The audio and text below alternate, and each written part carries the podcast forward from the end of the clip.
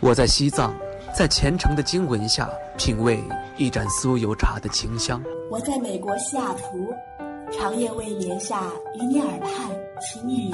我在三亚，沐浴在阳光之下。享受每一滴海水拍打沙滩的美妙音。我在内蒙古，奔跑在草原，领略蔚蓝天空的广阔。我在北京，穿梭在黄昏下红墙绿瓦的大街小巷。我在日本北海道，沉迷于札幌，与白色恋人公园相陪伴。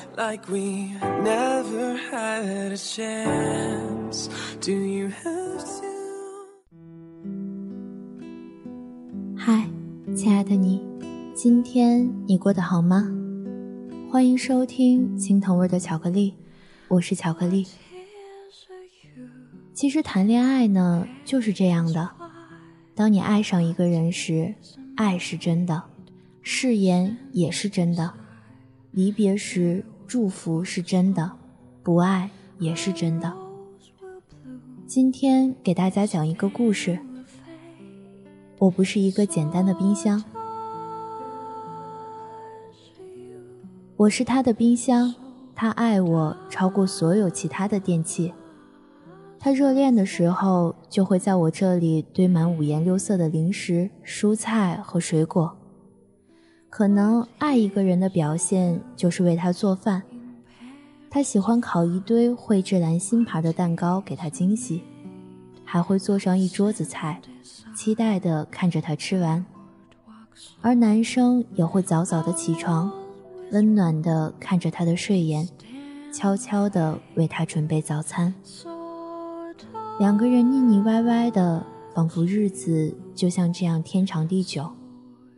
他会很嘚瑟的和朋友分享许多跟男朋友有关的趣事，也会偶尔在社交媒体上秀恩爱。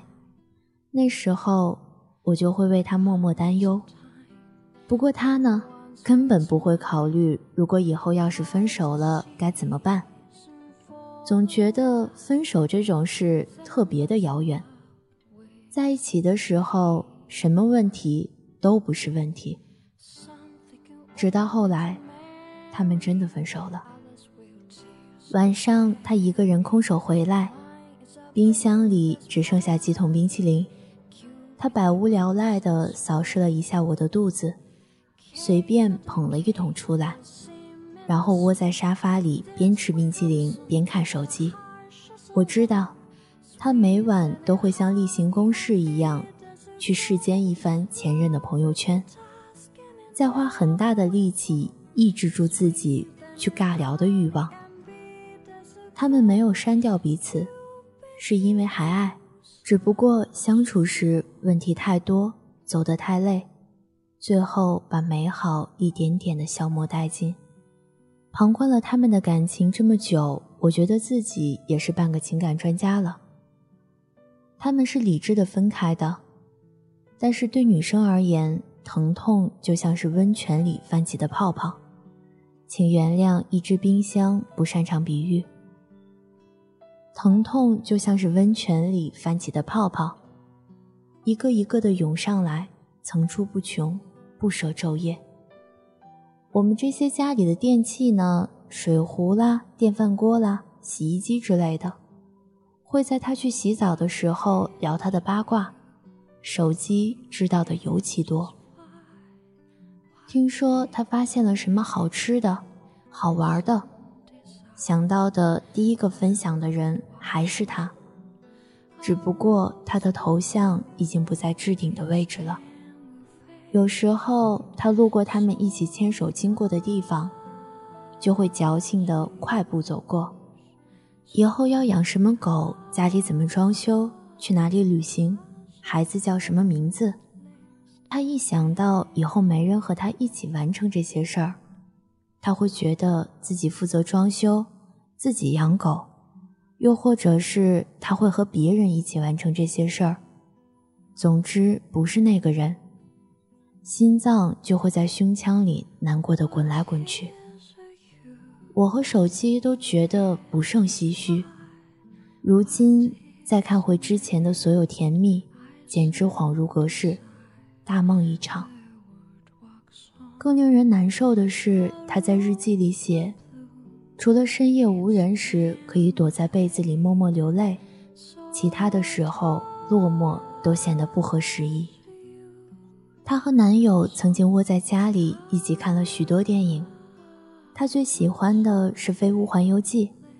两个人在一起时，她真的以为他们彼此就会像飞屋里的那对老夫妻一样，一晃就是一辈子。只是可惜的是，世事多变。他总会盯着家里的某一处发呆很久，我经常会分析，比如说，他也许是想念自己给他修眉毛的日子了。我见过男生把头枕在他腿上，像一条死鱼那样任他宰割，或者他是想念男生帮他剪指甲的样子。我以前没少因为这事儿恶心，甚至都想离家出走了，又或者。他是想念他帮他穿鞋，故意捏着鼻子说臭的样子，真是挺欠扁。我也曾经历过分手，和一台电风扇，但是他爱上了新来的空调。如果可以的话，我会告诉这个和我朝夕相处的人，告诉他，一切都会过去的。看看我，不就又喜欢上了新来的滚筒洗衣机？我们都会经过一些事，再遇到一些人。我听到他和好友打电话，聊到对新欢的期待。不是都说唯有时间和新欢才能拯救被旧爱伤透了的心？我赶紧竖起耳朵。他说什么要身材特别好，特宠他，做饭特好吃，大长腿，声音要好听。手指和锁骨还要特别好看，要会弹琴，最重要还能尊重他的天性。我一边听一边想，再差一个霸道总裁身份，就可以变成玛丽苏男主角了。然后我听到他又笑着对电话那头说：“只是说说而已啦。”下了好大的决心才离开。碎的心又不是一天两天就能拼回来的。看来新欢和时间，他选择了时间。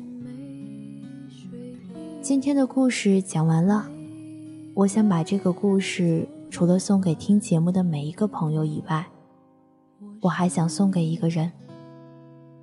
失恋以后，许多细碎的、当时无所谓的记忆。都会在不经意间突然冒出来，而曾经所有的矛盾和不合适，都会在时间里流逝，如同礁石被海浪磨平了棱角，渐渐呈现出其他的样子。慢慢的，能想起来的只剩下美好。于是我们开始怀疑自己的决定，怀疑是自己太过自私敏感，不愿被改变。有怀疑失去所爱是咎由自取，怀疑自己是否还有勇气去爱。我想说，一切都会过去的。生活中遇到的每个人、每段感情都有意义，并且我们都曾快乐过，所以还要对生活、爱情有着向往，过一个真正快乐的人。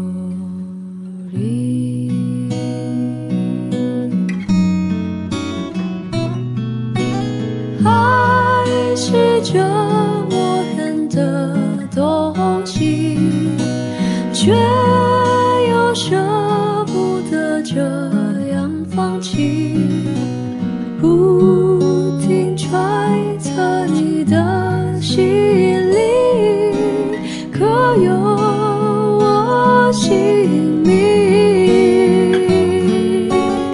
爱是我唯一的秘密，让人心碎却又着迷。